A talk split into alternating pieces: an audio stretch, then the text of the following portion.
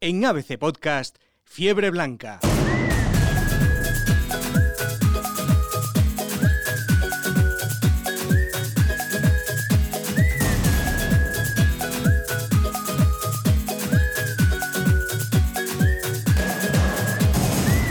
Bienvenidos una vez más al podcast que analiza cada semana la actualidad del Real Madrid y es que en estos días hay muchas cosas de las que hablar porque bien le han venido al equipo estos días para descansar, para olvidarse un poco del desastre de Mestalla y bien también le han venido a los aficionados para dejar atrás un partido que rozó casi casi el ridículo, muchas cosas que tratar, así que vamos con ello.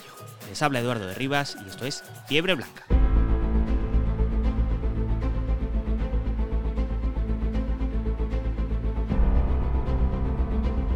Cronista del Real Madrid, Hughes, muy buenas. Hola, ¿qué tal? Muy buenas. Director adjunto de ABC, eh, Agustín Peri, muy buenas. Muy buenas.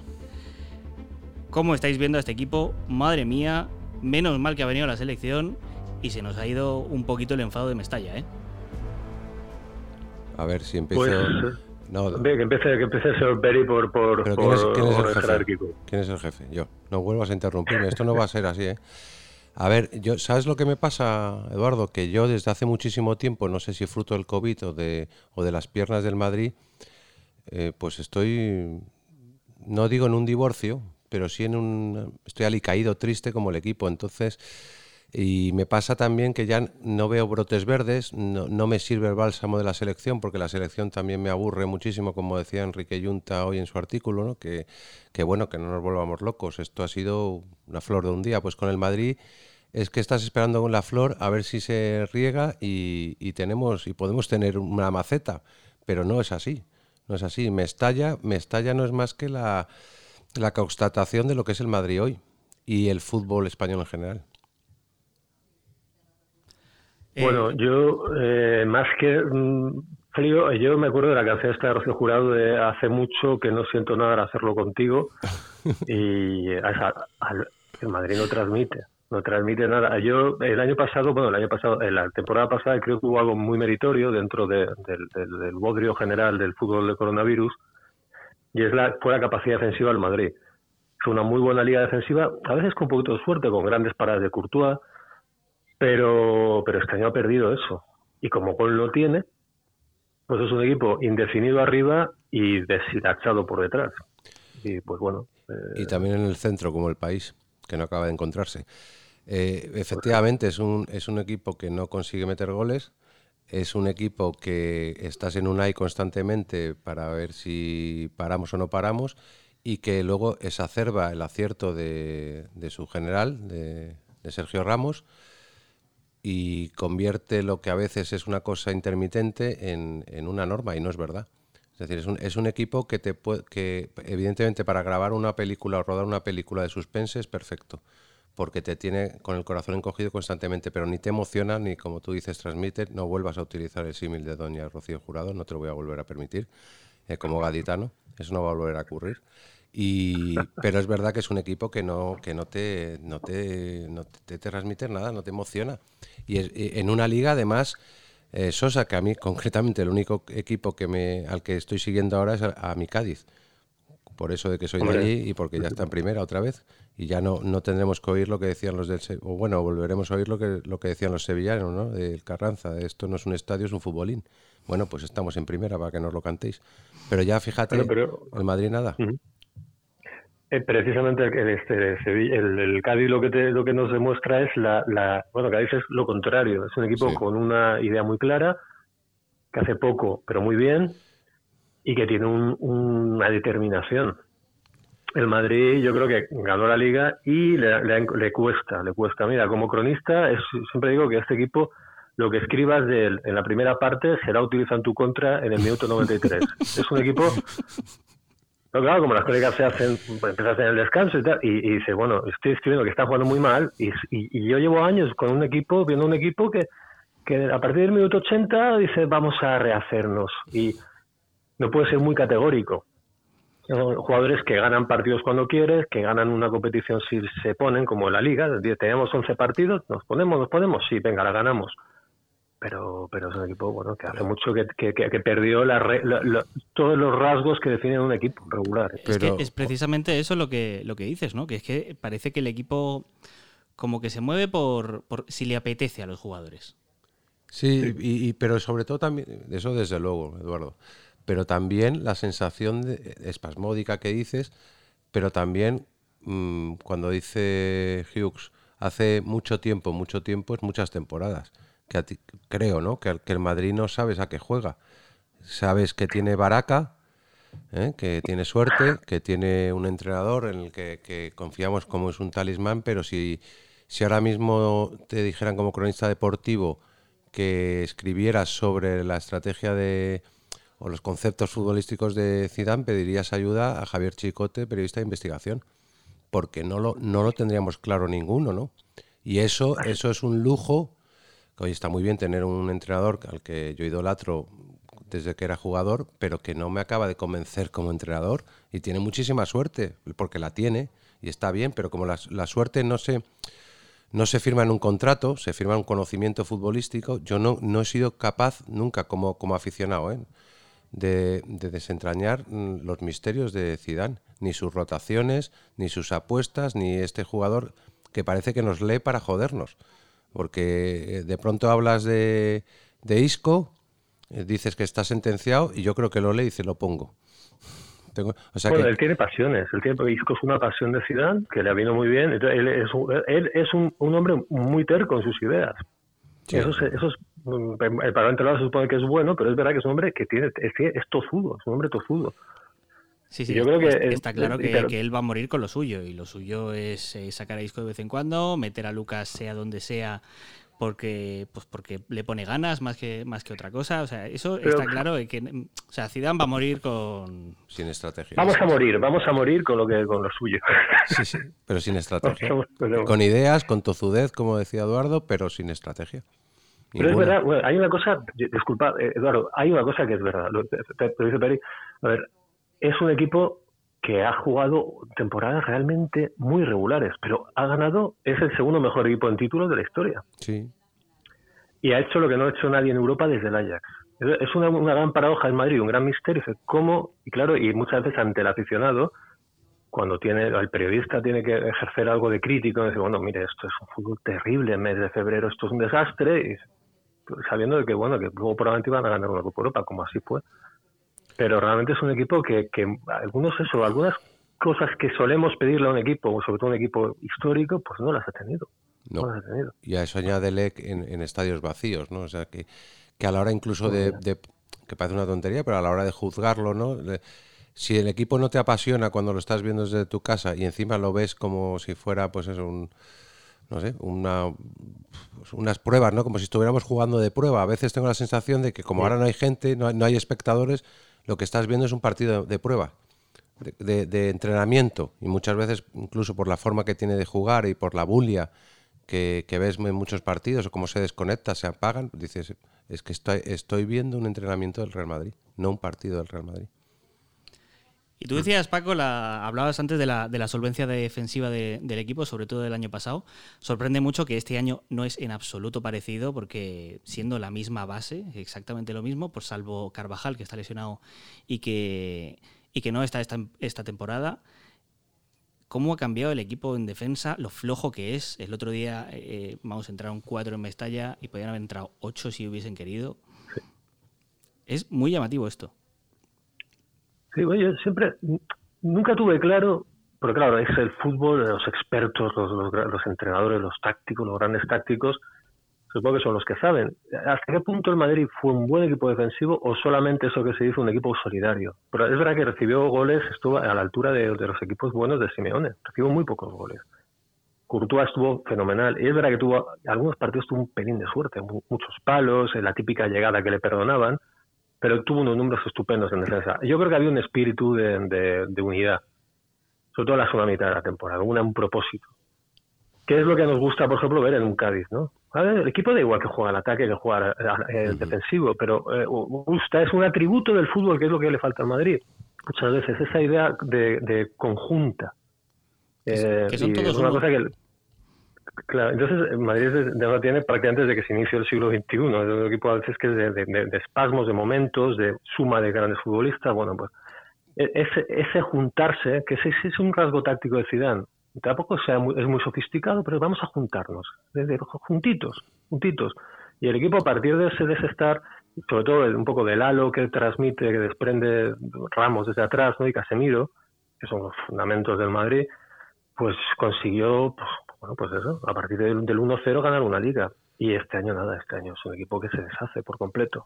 Yo, y si nos ya... vuelvo a insistir, es que no, es que es un equipo que cuando empieza a fallar, si no hay un esquema en el que, te proteja, que haya una idea que te, que te diga más o menos, mm, oye, me estoy perdiendo, que te sirva de GPS, pues entonces todas mm. tus carencias se multiplican.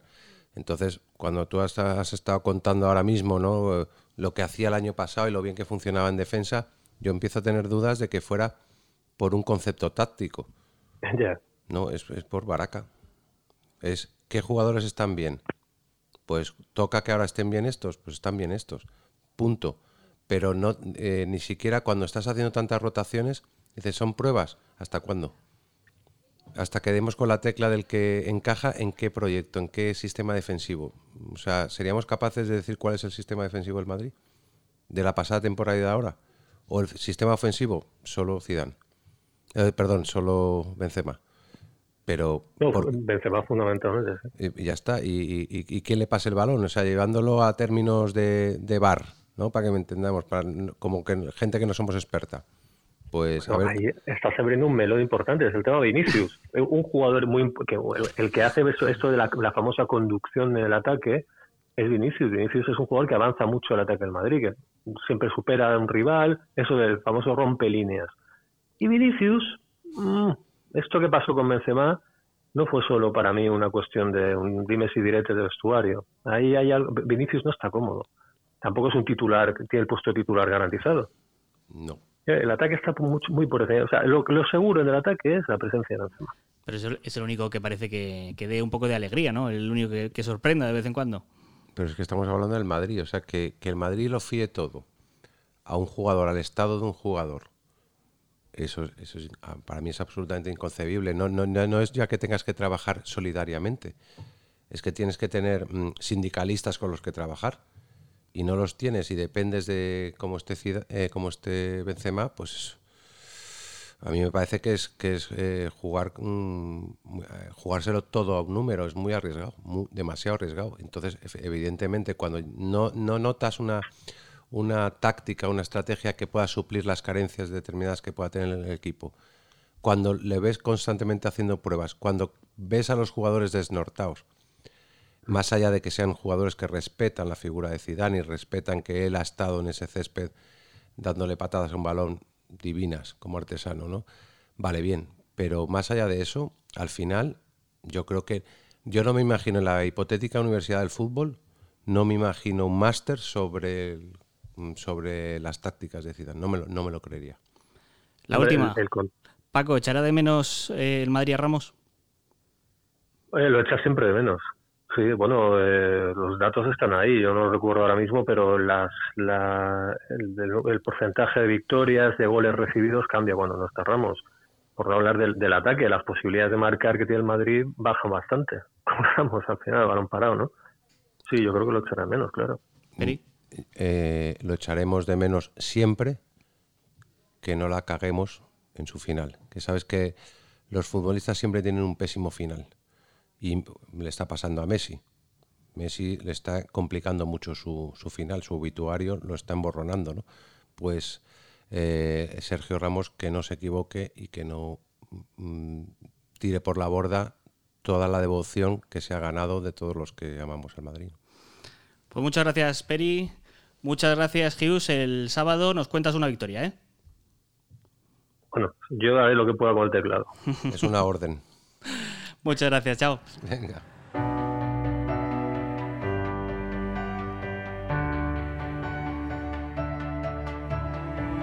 Vamos con un poquito de actualidad. Partido el sábado con el Villarreal, partido importante después de la debacle en Mestalla. Tomás González Martín, muy buenas. Muy buenas. ¿Cómo llega el equipo?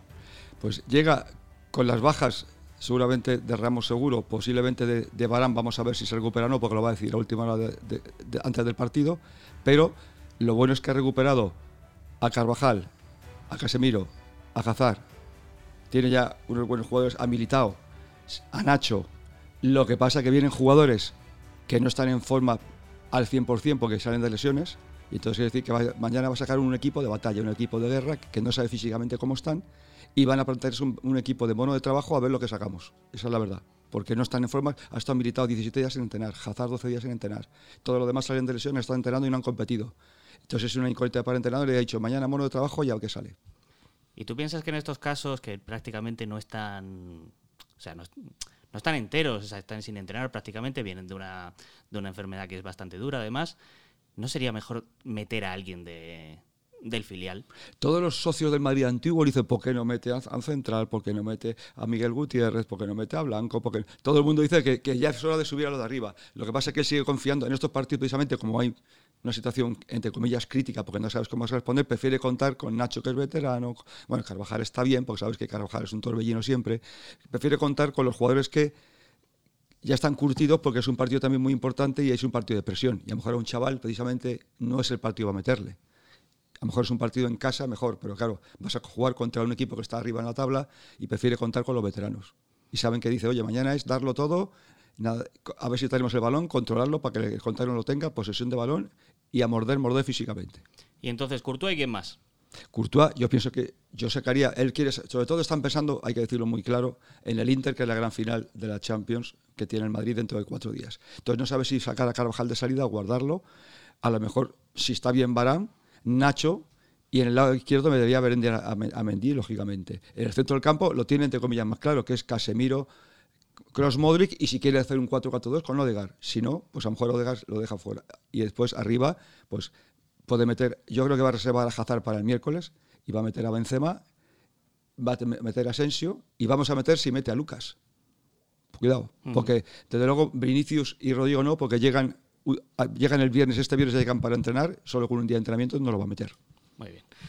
No te vayas, Tomás, que, luego quiero que me cuentes una, cosita del estadio, pero tenemos aquí con nosotros en el estudio a nuestro particular eh, especialista en datos, pero datos del Real Madrid. No le preguntes cuántos Roland Garros ha ganado Rafa Nadal. Trece. Pero si le dices qué día naciste, te dice tu primer eh, partido del Real Madrid de tu vida, y eso a mí me parece siempre, me ha parecido siempre espectacular. Luis Prados, muy buenas. Buenas. Yo soy de poca memoria. Tú ya sé que mucha, pero yo ya te digo que, no demasiado. Yo de Madrid-Villarreal me acuerdo de la despedida de Zidane y poquito más. ¿Pero qué nos puedes contar de estos partidos? Bueno, yo también me acuerdo de la despedida de Zidane, pero eh, yo quiero contaros cosas del Villarreal-Real Madrid y no de los Real Madrid-Villarreal. Es decir, los datos que eh, quiero contar a, a, todos nuestros oyentes son los 20 partidos que ha jugado el Madrid contra el Villarreal en el campeonato de liga en el campo del Villarreal. Cuéntanos. Bueno, pues eh, el Madrid ha jugado 20 veces contra el Villarreal y ha ganado 9 y ha empatado 8. Solo tres derrotas. Cuando digo solo tres derrotas, es que generalmente eh, los equipos que históricos que se enfrentan al, Real Madrid, eh, pues mira, Celta, Sevilla, Atleti de Bilbao, le han ganado al Madrid más veces que el Madrid. Y sin embargo, el Madrid solo ha perdido tres veces en Villarreal. Claro, este dato es un dato que, que hay que entenderlo porque en los últimos años estas estadísticas no son iguales contra esos equipos que acabo de decir. Y el Villarreal es un equipo, digamos, joven. Eh, te digo más cosas si sí, quieres. Sí, cuéntame, cuéntame, porque ya te digo, yo es que me acuerdo de, un golazo de Snyder, de falta. Yo, o sea, yo, es que tengo eso, yo tengo visiones así lejanas, tal, pero, pero es que datos puros como, como tienes tú, además casi todos de memoria, yo no los tengo. Bueno, a ver, casi todos de memoria, pero ese que has dicho de Snyder fue un 0-5, que fue que es, que es actualmente la mayor derrota del Villarreal en Primera División. Fue el 0-5 del 2007, eh, en un partido en el que metieron los goles Raúl, Snyder metió dos, Nistelrooy y Guti.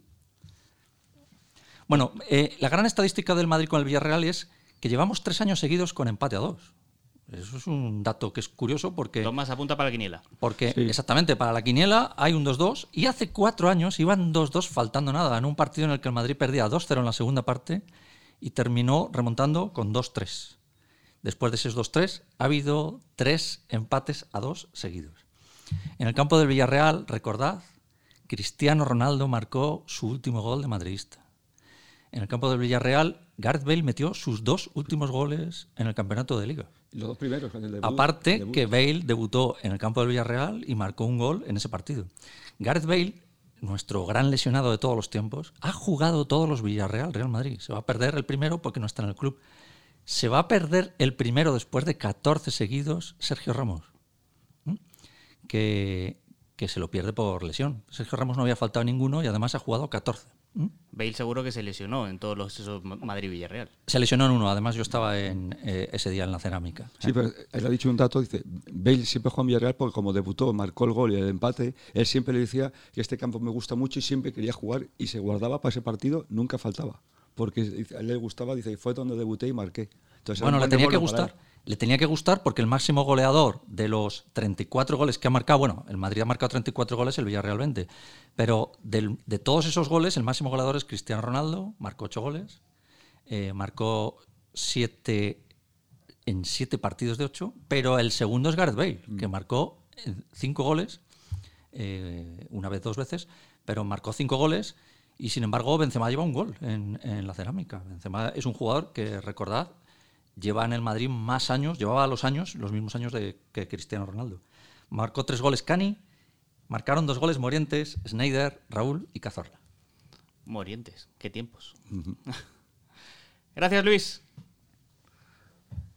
Bueno, Tomás, ¿qué, nos tienes que contar de, ese estadio que está, que está fabricando el Madrid, que está construyendo y que va a ser el gran emblema de los próximos años? va a ser el, el gran negocio de una empresa. Dice, Florentino siempre, Florentino Pérez siempre lleva al Real Madrid como una empresa, no como un equipo de fútbol, que es lo que a la gente le ha gastado ver, le ha costado ver hasta que ha visto que es así.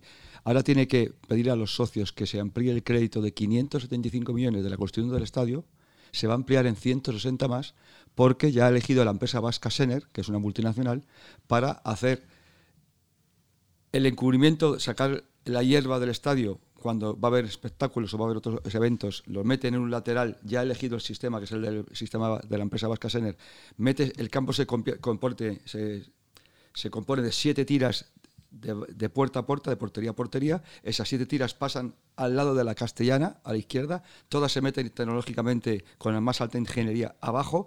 Abajo se tiene en la hierba una temperatura de 18 grados con riego. Eso lo hace todo la empresa vasca española, Sener, que tiene sedes en muchas partes del mundo. Y a partir de ahí el estadio se convierte en un espectáculo de eventos. Entonces Florentino ahí tiene pensado hacer, y ya ha hablado con las empresas, partidos de la, NBA, que es lo que lo sesiona, partidos de hockey sobre hielo americano, traerse una Super Bowl aquí, con lo cual lo que va a significar eso, y después el Circo del Sol, que le ha permitido ya incluso poner publicidad del anuncio porque vas a- ya se va a hacer ahí, conciertos, hay precisamente un anuncio dentro del vídeo que va a presentar a los socios, conciertos del Boss, entre otras cosas, o sea, de muchos cantantes, porque puede haber 50 conciertos al año, y eso le va a producir al Madrid, ya ha hecho el, el cálculo de negocio, no, va- no me va a producir 140, 160 millones. Y lo dice con mucha objetividad como empresario, no se tira, no, sueña, le va a producir 200 millones, porque el estadio va a estar abierto para toda clase de eventos. Por ejemplo, Vocento puede hacer su comida anual con todas las empresas del grupo y se hacen todas en el centro del estadio. Eso yo ya lo he visto hacer con la empresa Movistar. Yo he entrevistado a Morientes con mil personas de Movistar comiendo en el estadio de portería a portería. Eso se hacía ya. Pues ahora va a ser eso con la lata cerrada, porque cuando está cerrado lo puedes tener a la gente siempre a 22 grados, con lo cual nieve o llueva se hace el evento. Y eso va a ser un estadio que va a estar alquilado 363 días al año, menos el día 25 de diciembre y 1 que, de enero, que quizá, vamos como los periódicos, quizá ese día descanso. Sí, mejor. Oye, el estadio cerrado, pero cerrado para los eventos, ¿no? Para el fútbol no lo cerraremos. Para el fútbol no, salvo que llueva, o, o- o puede ser una cosa, que la gente no pensado, si hace demasiado calor, interesará cerrarlo y que en el campo los jugadores estén jugando a 23 grados en vez de a 35. Porque hay una cosa, a partir de ahí, ya el calor no importa, se puede jugar julio y agosto, porque como le pones una temperatura estándar, el fútbol ya no tendrá temperatura ni épocas. Pero es que es como otra, otra cosa, ¿no? Otro, no sé, perdemos la- las sensaciones del fútbol con, con el estadio cerrado. O menos, digo cuando llueve, cuando hace, o fíjate si hace mucho calor, tú puedes jugar un Madrid-Barcelona, última jornada de liga, el, el 30 de mayo, y a lo mejor hacen 38 grados, pues lo puedes cerrar. Para que no, la gente no aguante 38 grados, porque este, el señor Prado está aquí, aquí a mi lado, cuando está de verano, pega el sol de frente al socio de la parte de Para de Damián y ahí no hay quien aguante porque te pega el sol de frente y te pega que te pega. ¿eh? y si te lo cierran un poquito... Y en, la y en, la zona de prensa en la que estás tú a las 5 de la tarde, uh. ahí... No se puede escribir, por ejemplo, son vacilos. Todos los periodistas nos dan el sol de frente, están todos con una visera y no se escribe porque no se ve el ordenador con el sol. No se ve. Con, el reflejo es, seriamente complicado, es complicado. escribir. Sí, sí. sí, sí. Hughes, nuestro cronista, dice las pasa canutas. Sí, sí. Pero se pone una gorra así para, que para poder escribir. Digo que el sol pega bastante y ahí en mayo. Pero ya, fíjate, no digo ya Bernabéu. En el futuro, cuando todos los estadios se puedan cerrar, porque no se va a jugar la liga en julio y agosto. Pues muchas gracias, Tomás. Todos estos detalles mañana, mañana no, el sábado en, el, periódico. El, periódico, sí, sí, sí. Efectivamente. Y también en la web. Y a ustedes eh, la semana que viene, más aquí en Fiebre Blanca.